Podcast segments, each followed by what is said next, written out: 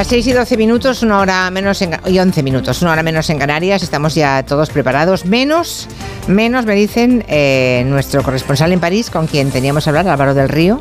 Queríamos hablar con él, a ver si en los próximos minutos lo podemos solucionar. Sí está Arancha Tirado.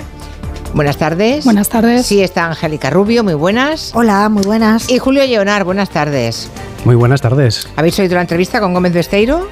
Se lo pregunto. Ah, sí. Y tomado notas, además. ¿Ah, sí? bueno, es que Leonard es un valenciano que vive en Galicia, entonces, pues claro, votas en Galicia ahora, claro. efectivamente. Claro, claro. Bueno. Yo he eh, escuchado parte, parte. parte. No, no, he podido escucharla entera. Hmm. Empieza la campaña electoral esta noche, vamos a ver qué ocurre, vamos a ver si hay o no la movilización que se espera en la izquierda, ¿no? Un 55% votó la convocatoria anterior y decía Gómez Besteiro que por encima del 60 o 61% se abren todas las posibilidades, ¿no? De que pueda haber un cambio en Galicia. Ya veremos, ¿no? Ah, habrá que ver. Mm, en qué, ¿De qué forma discurre la campaña electoral? Por lo que estás viendo, Julio, ahí, ¿cómo van las cosas? A ver, yo tengo. Soy una, cosa un poco curiosa, ¿no? Porque me da la sensación de que sí que puede haber cambio. Tengo miedo a ilusionarme con que, lo haya y, que luego no pase, ¿no? Pero la encuesta del CIS está ahí y más allá de los, de los resultados, a mí lo que me interesan son las respuestas que se han dado a las preguntas y ver cómo los candidatos están enfocando cada una de estas, de estas cosas que están haciendo en, campaña, por dónde están, por dónde están tirando. Porque en realidad parece ser que hay mucho interés. Eh, en, los asuntos gallegos y sin embargo hay ciertas fuerzas políticas que están más centradas en cosas que no tienen absolutamente nada que ver con Galicia que en, lo que realmente nos afecta y que lo, que lo que a la gente responde ¿no? directamente, que es que le preocupa la sanidad, que le preocupa el paro, que le preocupa llegar a fin de mes. ¿no? Y ese tipo de cosas eh, no se están oyendo por parte de quien gobierna ahora mismo Galicia y, y no sé la estrategia de campaña que van a llevar durante estas semanas. Pues lo iremos viendo. De momento hoy nos separamos un poquito de la política, porque llevamos una semana muy politizada, y hoy queremos hablar de Alain Delon, nada menos. Y a partir de la historia de Alain Delon, de la vejez a la que en principio todos queremos llegar, ¿no? ¿Por qué hablamos de Alain Delon? Pues resulta que este mítico actor francés acaba de ser puesto bajo protección judicial, fíjense, para salvaguardar sus intereses ante la disputa que tienen sus hijos. El caso de Alain Delon, que es un punto de partida, nos permite hablar un poco sobre el cuidado las personas mayores y sobre todo el papel que tiene la familia o el Estado o y el Estado ante una longevidad de la vida pues cada vez mayor. No, no sé si habéis seguido o no el caso, pero eh, para quien no recuerde a Alain Delon, que lo recordamos aquí los presentes, pero igual tenemos aquí veinteañeros que no saben ni quién era Alain Delon, eh, uno de los grandísimos mitos del cine francés. Hace unos años, en una serie documental del canal TCM, con mi propia voz, se llamaba, y ahora vamos a escuchar su propia voz, que es maravillosa, uh, recuperaba algunas reflexiones sobre su vida y su trabajo. Je suis euh, responsable de tous mes films, de toute ma vie décidée, choisie et, et orientée. Soy responsable de todas mis películas. Siempre he sido el que ha decidido, escogido y dirigido todo. Es bien évident entre ma vie professionnelle et ma vie d'acteur. Hay una diferencia entre mi vida personal y la de actor. Et je leur demande simplement de faire le distinguo. Je suis un acteur qui interprète un personnage. Je ne joue pas mon propre rôle. Solo pido que se haga esta distinción. Soy un actor que interpreta un personaje. No me interpreto a mí mismo. Alain Delon tiene ahora, es un anciano de 88 años, tiene graves problemas de salud, uh, sufre un cáncer, ha tenido varios ictus de los que no ha llegado a recuperarse y bueno, pues tiene tres hijos, eh, tiene también una cuidadora Em, con una relación muy estrecha, lleva con él muchos años cuidándole. Alain Delon tiene además una considerable fortuna y tiene doble nacionalidad francesa y suiza. Claro, todos estos elementos, como pueden imaginar, han convertido el caso en un culebrón. Vamos a saludar, a ver si ahora sí podemos hablar con nuestro corresponsal en París, Álvaro del Río. Pobre, lleva todo el día siguiendo las protestas de los agricultores franceses. Aquí abordamos ese asunto el lunes pasado. Y ah, no sé si agradecerás un respiro en el tema de, de las manifestaciones. Álvaro, buenas tardes. ¿Qué tal? Buenas tardes, Julia. Sí, la verdad es que se agradece un respiro en el monotema que ocupa efectivamente la actualidad francesa desde hace ya varios días. Y aquí sigo ahora mismo pues, en la autopista 6, en mitad de la autopista, en una situación pues, casi surrealista, porque está aquí todo cortado, centenar de tractores frente a los blindados de la gendarmería y los aviones de Orly que prácticamente nos pasan por encima de la cabeza. Madre mía, bueno, esperemos que no pase uno demasiado cerca como para que nos impida escucharte. En todo caso, ya digo, hablamos precisamente del campo francés y, mm, por ende, del campo español y de Europa el lunes pasado. Desde luego volveremos en el gabinete, volveremos sobre ese tema seguro. Hablámonos un poco del caso de Lon que lleva, yo creo que lleva muchas semanas ya en los medios franceses. Eh, ahí también debe ser motivo, vamos, de, horas de televisión y de muchos reportajes y muchos artículos, ¿no? ¿Qué problemas tiene en concreto con sus hijos? ¿Qué ha pasado? Pues el problema que tienen, sobre todo, es el problema que tienen los hijos entre ellos, ¿eh, Julia, porque hay que hablar de una guerra fratricida entre eh, que es el mayor de, los hijos, Anthony Delon, y, y los dos, digamos, eh, que sí que son hermanos entre ellos de padre y de madre, eh, Anushka y, y, Alain Fabián. Guerra fratricida, porque es verdad que tampoco ha habido una relación muy fluida entre los tres, eh, con el mayor quizá pues por la diferencia de, edad, y luego entre los hermanos pequeños tampoco mucho, porque eh, Alain Delon siempre ha tenido una relación muy estrecha con su hija, casi, aquí dicen incluso que una relación casi enfermiza con, con, con Anushka, que ha hecho de ella pues la preferida, la preferida y además él mismo lo ha reconocido, ¿no? que es su predilecta, su preferida y de hecho eh, ha dejado ya claro que ella será la heredera del 50% de su herencia y, los chicos, los varones tendrán que repartirse eh, el resto. Pero bueno, eso es algo que ya estaba por escrito, que se sabía. Eh, luego los problemas, digamos que se han ido envenenando en las últimas semanas. Es cierto que este verano los tres hermanos, que como digo nunca han tenido una relación muy estrecha, sí que se unieron eh, el verano pasado eh, para denunciar precisamente em, a esa mujer a la que te hacía referencia, la cuidadora, que mantiene una relación también muy ambigua con, ha mantenido durante décadas una relación muy ambigua con, con Delon porque no se sabe muy bien si era pareja sentimental. Los hijos dicen que no era pareja sentimental, sino una dama de compañía em, cuidadora que se ha aprovechado de, de su padre la denunciaron eh, los tres el pasado verano y eso sí que les reunió de, algún modo, la denunciaron, eh, ella les denunció a él y bueno, ninguna de las denuncias han, han prosperado. Como digo, después la situación se ha ido envenenando este, eh, este otoño precisamente con el tema de la herencia, porque de la herencia y de la del hecho de que Andrón está enfermo, efectivamente, desde el verano está viviendo en, en Francia, cuando su residencia habitual es Suiza. Anushka, la hija, se lo quiere llevar a, a Suiza por razones médicas, eh, dice ella, los hijos, eh, los hermanos dicen que no, que no es por eh, motivos médicos, sino por porque lo que le interesa a ella es precisamente la fiscalidad suiza, porque ya que va a ser heredera del 50% de, de toda la fortuna de Alain Delon, si se queda en Francia y si fallece en Francia Alain ella tendría que pagar mucho más. O sea, ese es, digamos, el punto de partida del, del conflicto que ahora mismo opone a, a, los tres hermanos. Y entonces, en este momento, ya hemos tomado nota de todo, que haya llegado al, extremo de ponerle protección judicial, ¿no? Está bajo protección judicial, implica que tendrá que quedarse en Francia. O sea, si ella quería llevárselo a Suiza para pagar menos cuando muera su padre por, eh, por herencia, mal asunto, porque si está bajo la jurisdicción francesa no le dejarán marchar, ¿no?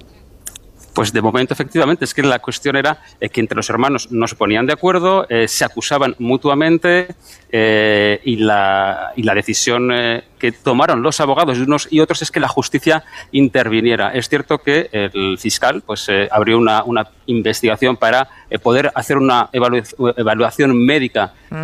de Alain Delon, que efectivamente está muy deteriorado, eh, su salud física eh, y su salud mental también. Eh, es verdad que ha habido mucho secretismo, hermetismo en torno al estado real de salud de, Alain Delon. No sabemos si realmente ha perdido sus facultades, si no, los hermanos entre ellos también se ocultan información. Entonces, eh, lo que decidió el fiscal efectivamente es un examen médico. Ese examen médico ha tenido lugar y ha confirmado eh, efectivamente que, que, Alain Delon no está en condiciones de, tomar decisiones eh, por sí mismo, con lo cual se ha, digamos, se ha designado a ese mandatario judicial que va a hacer, es el encargado de, hacer el seguimiento médico, con lo cual el que va a tomar las decisiones que tengan que ver con el seguimiento médico de Alain Delon, sea, alejando a, los hijos. Esta medida es válida un año y será renovada, eh, se puede renovar al cabo de un año, con lo cual de momento, efectivamente, Alain Delon tiene que, quedarse, tiene que quedarse en Francia, porque tampoco sabemos, es verdad que Alain Delon ha hecho varias declaraciones sobre el hecho de que él quiere morir en Francia, quiere morir en su, eh, donde vive actualmente, en su residencia, que es un palacete de 120 hectáreas en, en Douchy, a, una hora de París, y quiere morir allí, enterrado con sus, con sus perros, eh, la hija dice que no, eh, eh Anthony, el mayor, dice que, es una confesión que le ha hecho a él, en fin. Como hay disparidad de opiniones y conflicto entre ellos, efectivamente será la justicia quien, quien decida. Y toda Francia opinando, ¿no? Y asistiendo a este culebrón, supongo opinando, asistiendo al culebrón y sobre todo lamentando el, bochornoso espectáculo de asistir a la decadencia de, la gran figura del cine, del gran monstruo del cine que ha sido Alain Delon y, al espectáculo bochornoso de, pues eso, de, las disputas familiares y de las luchas fratricidas entre los tres hermanos incapaces de, ponerse de acuerdo, por en el fondo por un tema de, dinero también. Lo último ya, ¿la cuidadora sigue con él entonces o no? No, no, no, la cuidadora eh, no. no consiguieron cuando presentaron las denuncias que, mm, que, abandonara, que abandonara, pero ella también ha presentado denuncias contra ellos y ha hecho y sigue haciendo declaraciones en los medios de, de comunicación recientemente acusando a los hijos de estar dejando morir a, a Madre mía, pues nada, muchísimas gracias Álvaro del Río. Vuelve con los tractores. De momento mm, no te ha sobrevolado demasiado cerca ningún avión. El sonido tembló un par de veces, pero lo hemos, conseguido. Vaya. Bueno, gracias aquí Álvaro. tractores que yo creo que levantarán, levantarán el piquete probablemente de aquí a mañana. De aquí a mañana. ¿Y si no, qué pasa? ¿Que te quedas a dormir en la autopista, Álvaro? espero que no. Vale, vale, bueno, espero que no, espero que, puedas dormir en casa. Un abrazo. Hasta luego. Hasta luego. Bueno, el caso Lendelón ha tenido gran notoriedad al ser una figura muy conocida y vivir bajo el foco de los medios de comunicación, pero desde luego no es un caso aislado, ¿no? De hecho, en los códigos civiles hay regladas la, figura de la tutela, ¿no? Para, para ancianos que necesitan la protección del Estado y además se puede aplicar por diferentes razones. Se da por hecho el afecto espontáneo que desde luego es la base de la institución de la familia, pero luego el cuidado de una persona mayor, eso que se llama carga familiar, también puede generar muchos conflictos entre padres e hijos, entre cónyuges, entre hermanos, como es este caso, ¿no?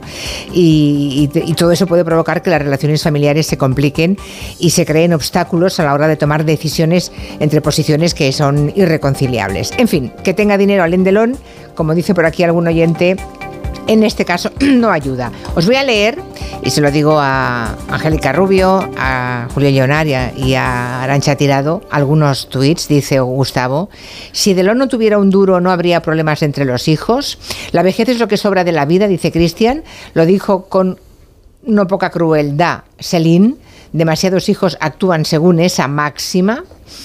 Ah, las envidias y el todo por la pasta es el gran problema de las familias con dinero. El ego de los humanos y la avaricia rebasa el tope de la dignidad humana. Bueno, en fin, la verdad es que hay montones de tweets y mm, muchísimas personas queriendo opinar al respecto. ¿Qué os parece? por lo que habéis oído de la historia, tal como lo ha contado Álvaro del Río, ¿qué os llama más la atención de esta historia? A mí si puedo empezar. Claro.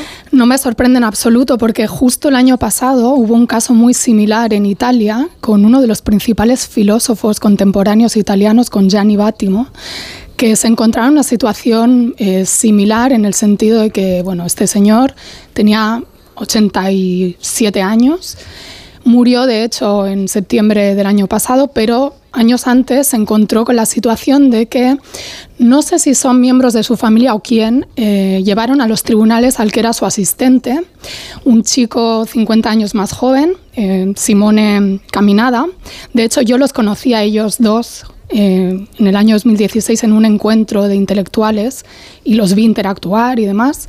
Y, este, esta persona, este asistente, fue llevado a, los tribunales porque se presuponía que estaba abusando, aprovechándose de, este gran filósofo, este gran pensador, que es una persona además que era abiertamente gay y tenía una relación sentimental también con, con este asistente, con esta persona. Eh, bueno, finalmente un tribunal en, Torino dictaminó que, sí, que, el asistente pues, había manipulado a una persona incapaz e incluso se interpuso en la posibilidad de que pudiera casarse el filósofo italiano con, con su asistente como era su voluntad. Y él hizo declaraciones estando bien de la cabeza, quiero enfatizo esto, diciendo que me parecía inconcebible, o sea, me parece altamente además paradójico, ¿no? El caso de un gran pensador al que se le infantiliza, al que se eh, por parte de, sectores de su entorno que quizás no eran tanto de su entorno, ¿no? Que porque no respetaban su voluntad, se, bueno, se bajo su punto de vista lo tratan de proteger, pero están yendo en contra de, de lo que esta persona pues dice libremente, ¿no? Eso a mí me ha sorprendido en el caso de la cuidadora. Llevaba muchísimos años con Alain Delon, decir que era una relación ambigua. Probablemente es la única persona que de verdad le mimaba, le cuidaba y se esmeraba en que fuera lo más feliz posible.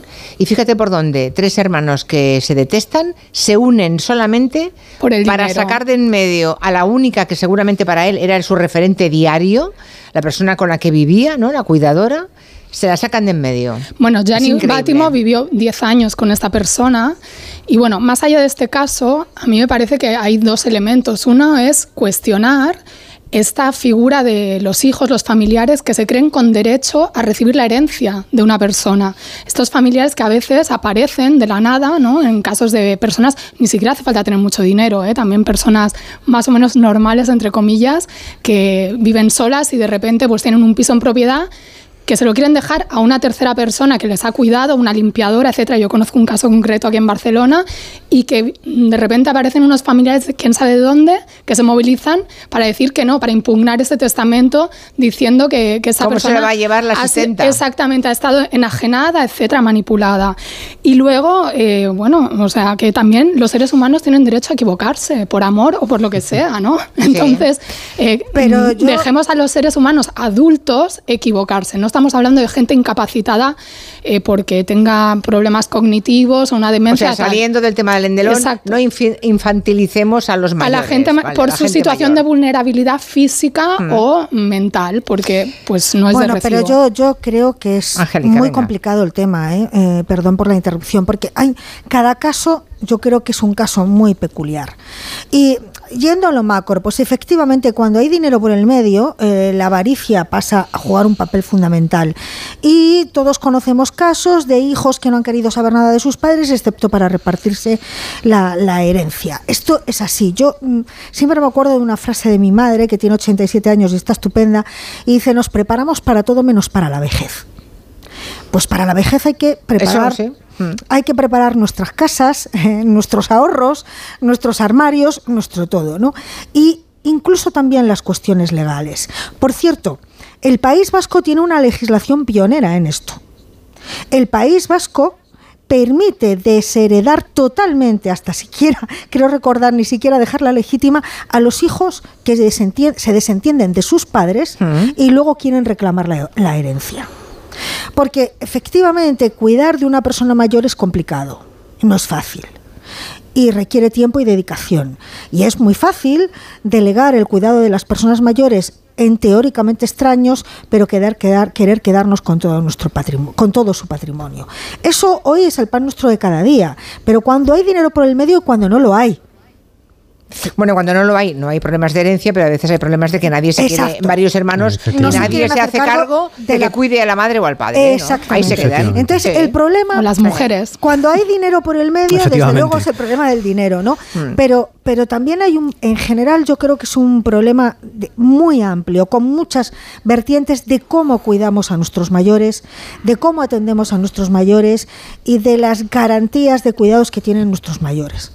Es que además eh, todos aspiramos a hacernos viejos. Es, curioso y en cambio no, no eh, dibujamos el escenario ni parece que vivamos. Em, no nos preparamos. Construyamos, exacto, una forma de acabar la vida. Eh, Julio Leonard, ¿cómo lo ves? ¿Qué te ha sorprendido de esta historia de Alain Delon? Eh, por 50%, 50 para la hija y 25 y 25 para cada uno de los hijos. O sea, el padre ya había manifestado claramente una preferencia seguramente porque tenía una relación más estrecha, cosa que bueno, que me parece ni bien ni mal lo que él, lo que bueno, por alguna razón lo hizo, ¿no? Ellos, sabrán, quiero decir, al final las familias eh, son las que saben lo que se cuece, los, los, los cadáveres que tienen en el armario, ¿no? Eh, cada uno de ellos, porque todos tenemos los nuestros dentro de cada una de las familias y cada uno vivimos estas cosas eh, como buenamente podemos. Pero a mí me, llama la atención la, pregunta o la afirmación que, hacía Gustavo, que ya, ya le contesté por redes, pero yo creo que mm, aquí esto es independiente del dinero, quiero decir, con el dinero lo que pasa es que nos enteramos, con la fama nos enteramos. Cuando pasan estas cosas a personas reconocidas de manera pública, pues salen los periódicos, eh, se hace un seguimiento y entonces pues todos nos enteramos. Eh, hay una serie bastante famosa que yo no he terminado de ver porque no he podido eh, y la gente me decía en redes, pero ¿cómo la ves? Si es maravillosa, si es que te quedas enganchado viendo las puñaladas traperas y la iniquidad de los personajes y los asquerosos que son y tal, efectivamente. Em, yo creo que no del tercer episodio y lo dije públicamente y todo el mundo me decía, no, no, hombre, no, estás cometiendo un error garrafal, míralo. Eh, mira, yo no puedo con la gente que es mezquina a esos niveles eh, de, profundidad, es mezquina abismal eh, y además se comportan de manera idiota esférica, siempre toman las peores decisiones que se pueden llegar a tomar para hacerse el mayor daño posible. Em, cuando hay dinero de manera obscena, pues el comportamiento humano mm, también es obsceno en, en estos en esta manera de proceder, ¿no? Eh, pero que que las familias en un momento dado cuando nuestros padres se hacen mayores y hay varios hermanos, haya dinero, no haya dinero, eh, hay gente que está más cerca y los puede cuidar y hay gente que estamos más lejos y no podemos, em, ese tipo de, cosas conforme la vida se ha ido haciendo más larga, eh, la esperanza de vida se ha ido haciendo más larga, eh, van siendo el, pan nuestro de cada día. Efectivamente. bueno, ya es, una, en una sociedad además envejecida, empezará, empezará a ser un desafío no solamente para las familias, también para el Estado. ¿eh? Totalmente. Efectivamente. Hay, y hay una cosa que, decía que decía Arancha, que ha dejado el, bocadillo ahí, la carga para las mujeres, em, que es una cosa que, tenemos que enfrentar, que es así. Quiere decir, es que en, un porcentaje elevadísimo eh, las mujeres se hacen cargo del cuidado no solo de la familia y de los hijos y de la casa y de la atención a todas estas cosas, sino también hacia arriba, hacia sus padres y siempre con el sentimiento de culpa de no estar haciéndolo bien, de no poder llegar a todas las cosas, de no tal, de ir descubriendo cosas. Y si al final resulta que todo esto te termina sobrepasando, eh, no puedes hacerte cargo y terminas eh, con toda tu buena voluntad poniendo a tu padre, a tu madre, a tus progenitores en una residencia, eh, pues encima vas fustigándote por la decisión correspondiente. Hay un libro maravilloso de Ángeles Caballero que se llama Los parques de atracciones también cierran, donde cuenta esta parte final de su experiencia con su padre y con su madre y el tema de la residencia y tal, con el tema de los cuidados, em, de una manera que te hace estar en una mm. especie de, montaña rusa emocional, ¿no? que vas viendo esta situación y algunas de las cosas las, las, puedes llegar a ver incluso en, primera persona. ¿no? Em, es una cosa que vivimos en sociedad con Alain Delon nos resulta más de papel cuché, pero que si rascamos un poco a nuestro alrededor es una realidad sí, sí, claro, bastante es, un punto. Mira, dice un oyente en Pomuceno que cuando se entra en una residencia, tu dignidad, opinión e intereses se quedan en la puerta. Quedémonos con eso. Octavio habla de que incluso en el lenguaje infantilizamos a las personas mayores. ¿no? Eh, estamos en una sociedad, dice, que ensalza a la juventud, que no ha incorporado en su lógica de derechos los cuidados y la vulnerabilidad. Es como una revolución pendiente. Ah, Gustavo pregunta también ah, lo de las donaciones que hacen ancianos a la iglesia, que también a veces son recusadas por, por la familia, ¿no? Ah, también ahí damos la autonomía a los ancianos. otro más dice, la gente no sabe que ser mayor es ser dependiente. Y todos vamos a serlo. No necesariamente. A mí lo que me sorprende es que todos aspiramos a envejecer, por lo que implica de no morirnos jóvenes. Sí, sí. Pero no pensamos en ese momento. Es como la muerte, es algo que nunca eh, lo queremos ver en el horizonte real. Entonces eso implica que cuando llega el envejecimiento, que puede venir de muchas maneras, y, puede venir de una manera brutal, con, no sé, un episodio que, te hace ser dependiente efectivamente sin darte cuenta. Bueno, mira, Pascual, Maragall tenía sesenta y pico, Alzheimer. Exactamente. o un ictus. O un ictus, lo que sea. Pues a veces ya es demasiado tarde. Entonces no prevemos que hay que tomar decisiones quizás Exacto. en anticipación, como por ejemplo, no sé, eh, un testamento vital o dejar claro cómo quieres tú también que te traten en la enfermedad, porque esto es algo que aparece en el caso de Lendelón y que se presenta en numerosas familias de toda condición social, que es la disputa por prolongar la vida de una persona que se está muriendo o no, prolongar el sufrimiento o no. Unos consideran que se tiene que cuidar así, otros así. Y esto realmente a veces se hace en contra de la voluntad, incluso del temperamento de la persona enferma, que si viera todo y tuviera la autonomía suficiente, se levantaría de, los cuidados intensivos y, tiraría por tierra todo. Y a mí me parece que es importante que no perder, sí, es cierto que conlleva a veces el envejecimiento de la dependencia, pero tratar de tener un envejecimiento lo más eh, activo posible, si sean las circunstancias, y lo más autodeterminado posible cuando eh, pues puedes anticiparlo. Y también sí, eso sería estupendo, pero para eso, que la realidad es la que es. Una cosa, Angélica, y te dejo la palabra, perdona. Creo que también hacen falta políticas públicas que no pasen porque los cuidados se privaticen y queden en mm. manos de quien puede pagarlos, quien puede pagar una asistenta privada. Gracias, en, este país tenemos la ley de dependencia, ¿no? Esto es algo que hay que reconocer desde el año 2006 y luego la, nueva ley de dependencia, pero aún así es insuficiente y todavía recae ese trabajo en las familias que no todas pueden asumirlo mm. y no todas pueden tampoco pagar. Y depende de comunidades autónomas a lancha, que dependiendo de la comunidad autónoma hay ayudas a dependencia que llegan u otras que no. ¿eh? Exacto. Es que cuidado, que muchas veces sí hacen falta políticas públicas, pero lo que hace falta también es gestionar bien esas políticas públicas y que tengamos políticos que una vez esas políticas públicas existen, ah. consideren que están en la parte de arriba de la pirámide, es decir, cuidar a la gente eh, en, en, los momentos en los que más lo necesita, porque si no, eh, si no tenemos políticos para cuidarnos en general como sociedad, a veces yo me planteo que para qué los tenemos. Y en el caso de la Es que no son los políticos, Julio, es, es, el sistema. El sistema considera que un trabajador cuando ya no es productivo ya no sirve. Entonces ya mm. eh, no hace falta, o sea, de hecho hay un informe del FMI de 2012 que dice que es un riesgo la longevidad, es un riesgo financiero. ¿Por qué? Porque implica pagar eh, pensiones, este discurso que, que, nos machacan, no, la hucha de las pensiones, no hay dinero para las pensiones, perdona, yo he estado trabajando toda la vida he puesto un dinero en, una, en un mm. lugar común para que cuando yo me jubile tenga derecho a recibir ese dinero. No me lo está regalando nadie. Pero tu dinero nadie te lo está guardando. Yo, yo es que se está utilizando para pagar las pensiones de hoy. Recuerda. exacto. Pero elegimos políticos para darle forma al sistema. Quiere decir que al final, con nuestras elecciones, eh, cambiamos la realidad de hoy y, la, próxima y en teoría. Y también se paga la banca, se salva la banca. Quiero decir, hay que ver las prioridades de la sociedad. Entonces, bueno. Bueno, yo, yo creo que vivimos vivimos afortunadamente en un estado del bienestar en la Unión Europea, en España, que garantiza una sanidad pública y garantiza unas pensiones públicas. De momento. No en todos los países tienen eso. A mí me gustaría centrar el debate en un aspecto que va más allá del dinero, que es muy importante, que es la soledad, el cariño, el trato, el acompañamiento. Que eso, es decir, Aquí la pregunta es, la disputa de los hijos de Alain Delon parece que es por el dinero y por la herencia.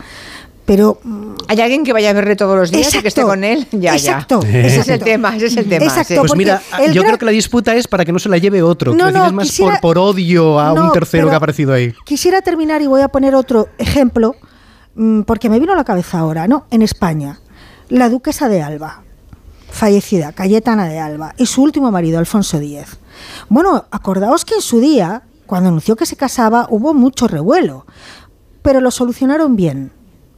Repartieron la herencia en vida. Vale, mamá, te casas con quien quieras, pero vamos a arreglar lo de los dineros para que no haya problemas. Sí, pero fíjate lo que estás diciendo, ¿eh? Muy, muy bien traído ese ejemplo, eh, Angélica. Claro, pero es que de entrada resulta que la duquesa de Alba, Cayetana, doña Cayetana, encuentra un señor eh, estupendo, que además tenía muy, muy, buen aspecto, mucho más joven que ella, que la acompañaba, que era, eh, pues, eh, bueno, el, Le hace compañía, la cuidaba. Claro, día y noche con ella, tal. Entonces, todos los hijos protestando. Pero vais a estar con ella todo el tiempo, 24 horas, ¿no? Es no, no, es la injusticia de los hijos cuando de pronto un padre o una madre mayores encuentran a alguien como si fuera a robarles lo que es suyo, ¿no? Es que si se casaba eran gananciales, cuidado. Entonces, primero vamos a repartir la herencia, pero es que aunque le dejes a él muy bien puesto. Es que no tuvo más remedio. ¿eh? la duquesa de Alba no tuvo más remedio que repartirlo todo en vida para que la dejaran luego seguir viviendo con él tranquilamente, porque si no, no la dejaban, ¿eh? Pero fíjate, aún así lo hicieron con elegancia, no como en el caso de Alain Delon. Ah, no, claro, claro, claro, sí, sí. Y luego, insisto, la legislación vasca es interesante. ¿La vasca? Sí, estaba buscando una sentencia, no me ha dado mucho tiempo, pero quiero recordar que hay una sentencia de un tribunal vasco que desheredó totalmente a un hijo porque se desentendió de su padre, hasta lo maltrataba y luego quería la herencia. Y el juez dijo, pues no. Creo que esa historia la contamos aquí, sí, sí. En efecto, aunque en España lo de la legítima es bastante sagrado, ¿eh? o sea, no, no se puede privar a un hijo del Pero más allá de pensiones, residencias y mm. demás, hay una cuestión que yo creo que importa mucho, que es el cariño. A ver qué nos cuentan los oyentes. En las redes están muy participativos y lo quieren dejar con voz. 638-442-081. Sean mayores o medio mayores o déjenos saber eh, opiniones al respecto. ¿Un mensaje de la mutua antes de la pausa? Un mensaje. Si te vas a la mutua, además de poder disfrutar de su servicio Manitas Hogar, te van a bajar el precio de cualquiera de tus seguros, sea cual sea. Es muy fácil. Tienes que llamar al 91 555 5555. Te lo digo o te lo cuento. Vente a la mutua. Condiciones en mutua.es. ¿Un cóctel o un refresco? ¿Desayuno con zumo o café? Con la promo todo incluido de Costa no tienes que elegir. Las bebidas son gratis. Reserva tu crucero hasta el 12 de marzo y disfruta del paquete de bebidas gratis. Infórmate en tu agencia de viajes o en costacruceros.es. Costa. Noche de tos. Respira. Toma Herbetón Respir. Herbetón jarabe con extractos de pino y eucalipto es expectorante natural y antiinflamatorio pulmonar. Herbetón Respir. Consulte a su farmacéutico o dietista. Hay dos tipos de motoristas. Los moteros que se saludan por la carretera y los mutueros que hacen lo mismo pero por menos dinero. Vente a la Mutua con tu seguro de moto y te bajamos su precio sea cual sea. Llama al 91 555 5555. Hay dos tipos de motoristas. Los que son mutueros y los que lo van a ser. Condiciones en Mutua.es. El programa que triunfa en medio mundo. Buscamos el mejor atún rojo de Cádiz. No es ni ventresca ni atún del seguro. Por lo que he visto no tienen idea de cocina. Al final acaba uno clavándose un cuchillo en el pecho y a mí como las mentiras no me van. Empieza Batalla de Restaurantes. Hoy a las diez y media de la noche, estreno en La Sexta. Ya disponible solo en A3 Player. ¿Perdona? ¿Que ahora Movistar Prosegur Alarmas incluye una garantía antiocupación? ya verás cuando se entere mi perro. Ningún guardián puede competir con Movistar Prosegur Alarmas, la primera y única alarma con garantía antiocupación, que no solo disuade y protege, ahora también se compromete contra las ocupaciones. Contrátala en el 900-222-250 o en movistarproseguralarmas.es. Vamos, un poco más. Ya casi estamos conseguido. Tras la cuesta de enero, llega un febrero de oportunidades con los 10 días Nissan. Ven a tu concesionario Nissan del 2 al 13 de febrero y aprovecha las mejores ofertas para estrenar un Nissan con entrega inmediata. ¡Corre que se acaban! Cada día tengo peor la memoria. Toma de Memory. De Memory con fósforo y vitamina B5 contribuye al rendimiento intelectual normal. Recuerda, de memoria, de Memory. Y ahora también de Memory Senior, de Pharma OTC.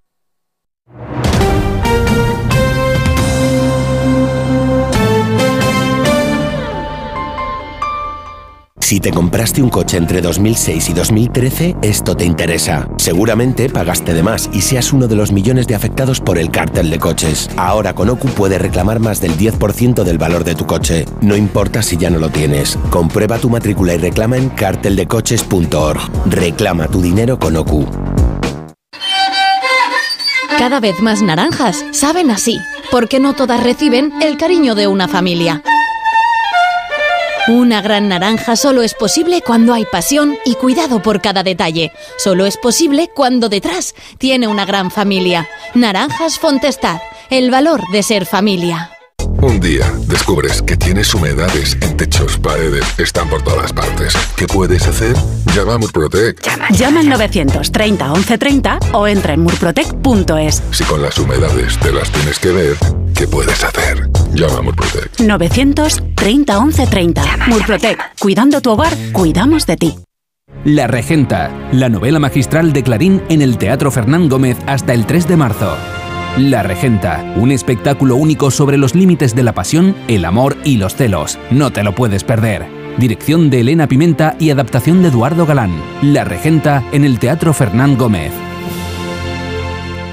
Empieza el nuevo año a tope de energía en Basic Fit. En casa o en el gym a la vuelta de la esquina. Apúntate ahora, disfruta de seis semanas extra y llévate una mochila. Siéntete bien y haz del fitness tu básico. Hoy es el último día. Ver condiciones en basic-fit.es. Basic Fit. El cielo de Madrid te espera en la terraza del Santo Domingo. Descubre nuestra gastronomía y coctelería con vistas 360 grados de la capital y disfruta de inolvidables puestas de sol. Tu oasis urbano abierto todos los días del año. Ven a conocernos. Más información en la terraza del Santo. Hombre, ¿qué tal, Juan? Te veo muy concentrado con el portátil. Hola, sí, estoy viendo la web de Duchamanía. Ayer mi mujer se resbaló en la bañera y casi se rompe una pierna, así que vamos a poner un plato de ducha. Incluso puede que reformemos el baño entero. Nosotros lo hicimos y estamos encantados. Trabajan muy bien. En la web lo tienen todo y además exposición en Paseo del Molino 6 y calle Cabanillas 39, 91 468 4907 y duchamanía.es. Llega a Madrid Peter el Musical by Theater Properties, la superproducción familiar más aclamada de la historia. Más de 20 artistas, vuelos, efectos especiales y la última tecnología teatral para recrear la magia de esta aventura inolvidable. Peter el Musical, a partir del 22 de febrero en el Teatro Alcázar de Madrid. Entradas a la venta y más información en peterelmusical.com. Onda Cero.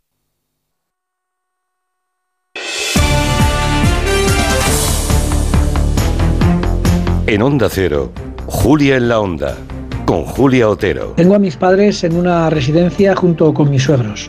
Los cuatro se fueron por voluntad propia porque no podíamos nosotros hacernos cargo. Y claro, eh, según algunos, se están gastando nuestro dinero. No, no, se están gastando su dinero, porque es el dinero que es de ellos y para mantenerse, pues están gastando ese dinero que nosotros no vamos a recibir en herencia porque no es nuestro es de ellos. Muchos hijos lo que hacen es tener a los padres en casa, en un rincón, para que así no gasten nada y cuando se mueran poder heredar el piso, poder heredar, claro, el dinero es lo que tienen. Pues una herencia es simplemente un error de cálculo. Unos padres no tienen obligación de dejar nada a los hijos si no lo desean. Que lo disfruten en vida lo que se han ganado con su esfuerzo. Escuché esta frase una vez y creo que es totalmente cierto.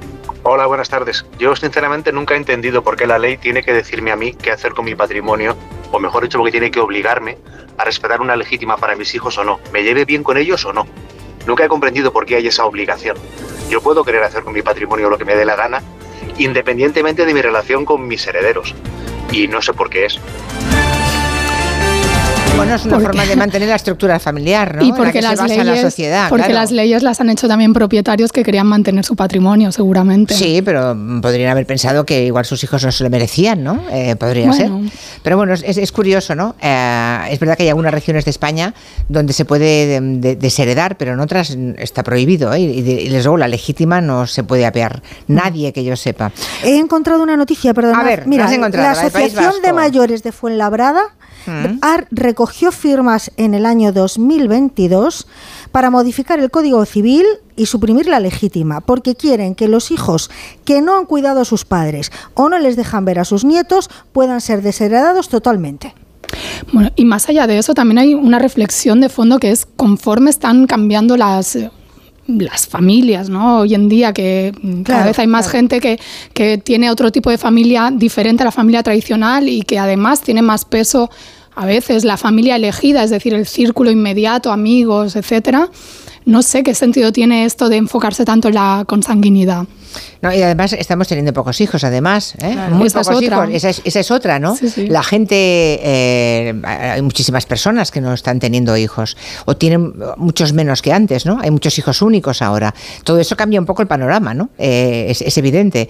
Dice Prudencio en Twitter que lo mejor es llegar a la, ve- a la vejez con el riñón cubierto y mientras no perdamos la cabeza, decidir cada uno eh, quién y cómo nos cuida. Claro, esa sería la situación ideal, digamos, ¿no? Pero an- antes había otro oyente que decía que tiene un, padre al que de- completamente dependiente, con dos sueldos, uno de lunes a viernes y otro el fin de semana. Y eso Claro. no lo puede aguantar cualquiera. No, no, no, claro, claro. Y luego el tema de las residencias, perdón, los precios en Barcelona, las residencias eh, están en tres mil y pico euros, algunas si no tienes ayudas de ley de dependencia y hay familias, o sea, ¿quién puede pagar eso? Y dejemos de lado que, que sea el dinero de, de los padres, que por supuesto está para que lo gasten en su propio eh, bienestar, pero es que es un error- abuso. Eso del error. Una herencia es un error de cálculo. o Pero sea, es un el abuso último de- el que lo gasten en viajar, que lo gasten en disfrutar, no en un sitio donde a veces los tienen aparcados y no quiero ya ni decir en la reflexión de cómo tratamos a los mayores lo que pasó en este país durante la pandemia con Ahí, los ahí. mayores en las residencias. Y que siguió muy pasando después, ¿eh? ¿Mm? Y que siguió pasando después. Porque quienes hemos estado en salas de urgencia, eh, porque nos hemos puesto malo, porque hemos acompañado y hemos visto el maltrato que se les ha impreso eh, muchísimas veces. Y que se cargaba contra ellos tintas que nada tenían que ver. Que decir, sí, tú puedes tener la sala de espera completamente saturada, las urgencias saturadas, y efectivamente la gente mayor en un momento de este tipo de enfermedad te va a llenar más la sala de, de urgencia que los demás, pero no lo pagues sobre ellos, págalo sobre el sistema. Y aquí se ha vilipendiado, machacado, ha pasado por encima de gente mayor y luego infantilizándola cuando entraban a consulta, como si no se enteraran de las cosas, hablando con el hijo directamente, estando la gente delante. O sea, ese tipo de actitudes son muy nefastas y en nuestro sistema sanitario se dan. Y luego eh, quizá deberíamos anticiparnos y preparar nuestra propia vejez, eso en lo que no queremos pensar, para evitar convertirnos en una carga familiar. A ver cómo lo hacemos esto, ¿no? Julia, ¿te acuerdas Claro. que tú entrevistaste a Irati Mogollón, que es la autora del libro Arquitecturas del Cuidado hacia un envejecimiento activista? Y ella hacía una distinción que conecta con lo que decía Angélica antes sobre la diferencia entre los cuidados y la atención. Es decir, la atención sociosanitaria es una y es muy importante y a veces en la residencia se cubre eso, pero no se cubre esa parte de los cuidados que tiene que ver con el cariño, que tiene que ver con una atención integral, con que las personas mayores también tienen derecho a un bienestar eh, emocional, mental. La vida no se acaba, no es como que ya te jubilas y que este también es uno de los problemas, ¿no? De la concepción de la vejez como el fin de la vida. Eh, creo que antes se ha mencionado. Yo- Hombre, el fin es, claro. o Bueno, sea, de un se tipo de acerca, vida. Se acerca, ¿eh? Sí, bueno. pero- Es el tráiler, la vejez es el Es tráiler. tráiler, sí. Eh, pero el spoiler ya sabéis cuál es, ¿eh? Que nos morimos. Efectivamente. Sí. Bueno, aquí hay un oyente que trabaja en un juzgado, eh, está dentro de ese mundo, y dice que a veces eh, se tiene que morder la lengua por no dar una mala contestación o una colleja a gente que va a su juzgado sin ningún tipo de vergüenza y que reclama lo que es suyo en temas de herencias, competiciones y alegaciones que son surrealistas y tremendas, dice. Menos mal que nos queda la ironía, o sea que los juzgados deben ver unas cosas también bochornosas y de miserias humanas de todo tipo, ¿verdad? Bueno, ah, y también hay mucha gente que dice que evidentemente la casuística de una familia que tenga dinero y otra que no lo tenga es muy distinta, obviamente, pero que la mezquindad desde luego se pasea por todas partes, ¿eh? O sea, mezquinos los hay de todo tipo Sí, y, y de eso no te protege ni la pobreza ni la riqueza, ¿no? Ni el plan que hagas nivel, tampoco ¿no? de vida, ¿eh? Ni el plan que hagas. Tú puedes programar todo lo que tú quieras en tu vida, que si de repente eh, alguien que no te lo esperas de tu familia, tus propios hijos, eh, se convierten en seres mezquinos, a ver quién te protege de eso. No, si no es fácil, pero efectivamente hay que procurar planificar cada uno cuando se llega. A ver, esto no se lo puedes pedir a alguien de 30 años ni de 20 años, pero cuando pasas los 50 no estaría de mal que nos recordaran, oye, tienes que empezar a prepararte para ver cómo recorres el tramo final de tu vida, porque tus necesidades van a ser otras y tu forma de vida va a ser otra. E intentar también que el Estado para el que pagamos nuestros impuestos nos arrope y nos ayude. Y que haya pensiones dignas también que permita- permitan a la gente ser lo más autónomo posible. Sí, ¿no? pero como somos, vamos a ser tanto los viejecitos, No, en pero- nada, los baby boomers, estamos ya todos ahí, imagínate. Julia, pero para otras cosas hay dinero. Quiero decir, es un Ya, tema ya. De, de jerarquías De y de prioridades. Es un tema de querer. Y luego también el tema está en hacer negocio, ¿no? ¿Con qué se hace negocio? ¿Se puede, Ese es hacer, tema. ¿Se puede hacer negocio sisando comida a los ancianos que hay en residencias? O desahuciándolos ¿eh? por 88 euros, por Exacto. ejemplo. Hoy ha ocurrido eso, ¿dónde? ¿En Barcelona? En Barcelona, sí. Bueno, gracias a todos. Nos, da, nos debamos deberes hoy en la cabeza para irlo pensando todos. Hasta mañana. Un adiós. abrazo, hasta mañana. Adiós, Adiós. adiós. Chao.